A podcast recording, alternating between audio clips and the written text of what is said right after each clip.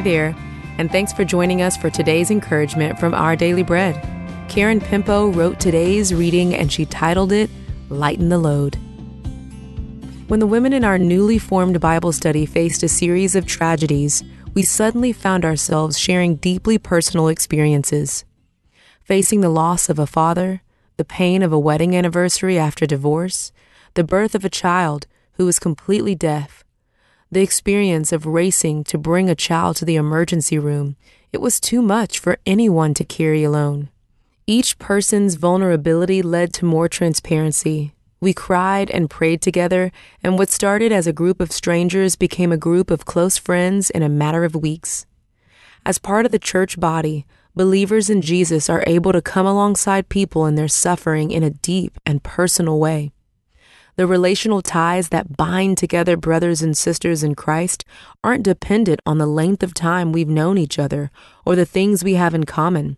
Instead, we do what Paul in Galatians 6 calls carrying each other's burdens. Relying on God's strength, we listen, we empathize, we help where we can, and we pray.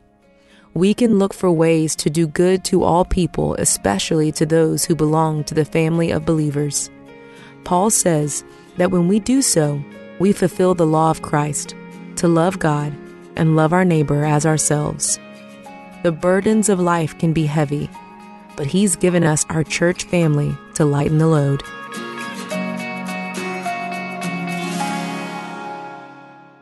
Today's Our Daily Bread devotional scripture reading is from Galatians chapter 6 verses 1 through 10.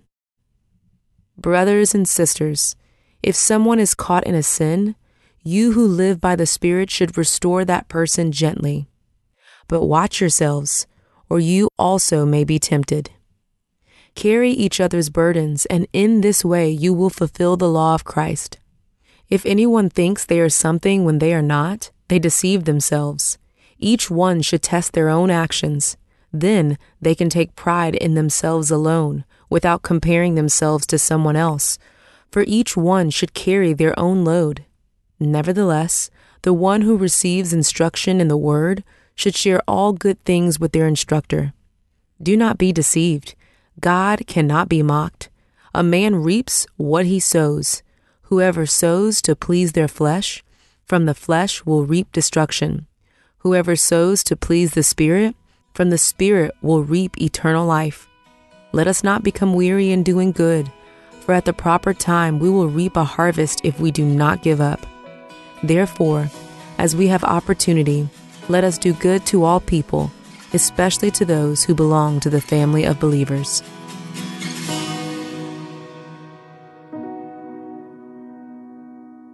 Let's pray. Dear God, thank you for walking alongside us no matter what we face. Help us to walk alongside others in their struggles, showing them your love in that way today. In Jesus' name we pray. Amen. Thanks for listening today. My name is Tony Collier, and today's encouragement was provided by Our Daily Bread Ministries.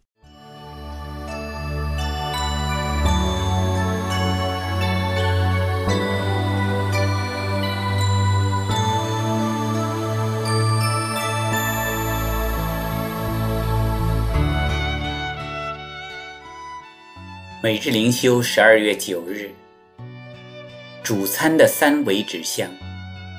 作者：钱志群。马太福音二十六章二十九节。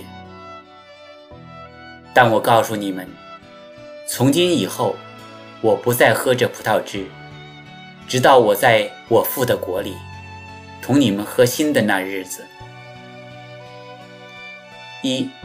主餐是对旧约的应验仪式，身体当饼，以血为杯，这种象征含义都是与赎罪日和逾越节某些仪式有关。象征耶稣就是那只逾越节的羔羊。如果血被涂在门上，天使就会越过，不击杀这一家的长子。我们心门上接受他十字架上。之血印记，也就是永生。耶稣之死是一种挽回祭或赎罪祭，是旧约预表的应验。二，主餐是对主恩的纪念仪式。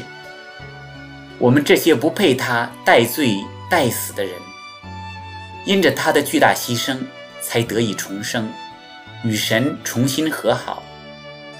我们当借主餐仪式的提醒，不忘主恩，等候主来。三，主餐也是等主再来的庆祝仪式。耶稣受难前就应许，在末世时的弥赛亚宴席上会举起新杯。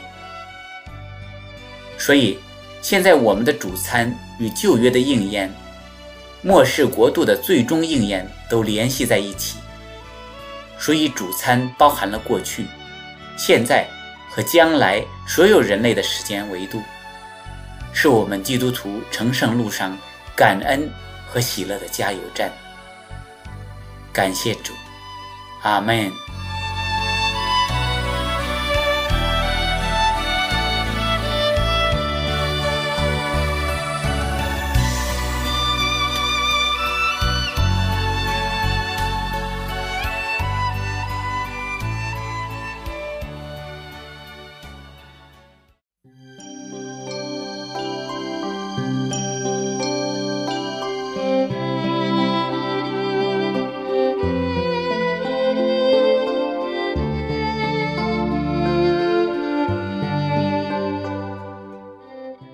亲爱的弟兄姐妹们，主里平安。路加福音五章二十四节：凡属基督耶稣的人，是已经把肉体，连肉体的邪情私欲，都钉在十字架上了。人生命不是罪恶的，我们必须脱离罪，不再与罪有任何瓜葛。罪属于地狱。和魔鬼，我神的儿女属于天堂和神。问题不是放弃罪，而是放弃自己的主权。不断与自恃，是征战之所在地。然观点看来是善美正确的东西，往往是我们得不着神最好的。天然善行，往往是降服于神的拦阻。洞悉这一点，就是到了心灵大战的核心。少有人为错失必污邪恶争辩，但却会为善德争辩。善事是至善的对头，天然善行越高，与耶稣基督的对头就越强。在基督里的人是把肉体钉在十字架上的。你要付出天然生命的一切，不是一部分。耶稣说：“人若做我的门徒，就当舍己，就是放下自己的主权。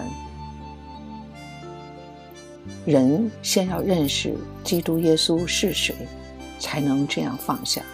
当心。”不要拒绝参加你自己主权的葬礼。生命不是属灵的，只有献上，才成为属灵。若不彻底的把天然生命当祭物献上，超然的生命就无法在我们里边成为天然的。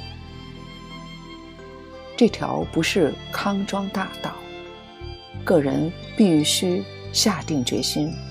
这也不是祈祷的问题，而是行动的问题。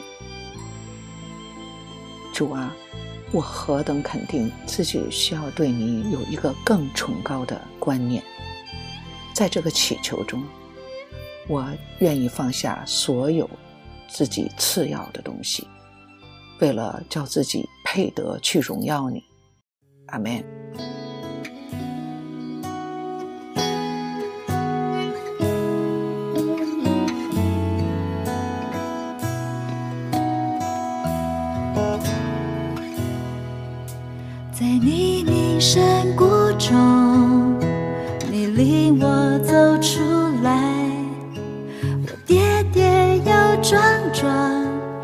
是你扶我站起来，我满身是伤痕，你将我抱起来，我在你的怀中苏醒过来，耶稣的爱医治了我的心，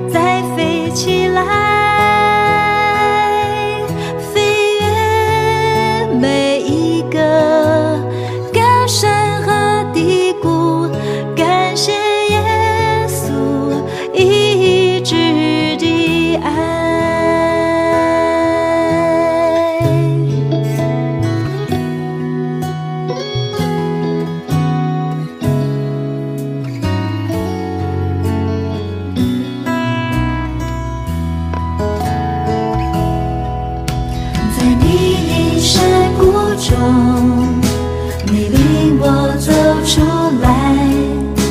我跌跌又撞撞，是你扶我站起来。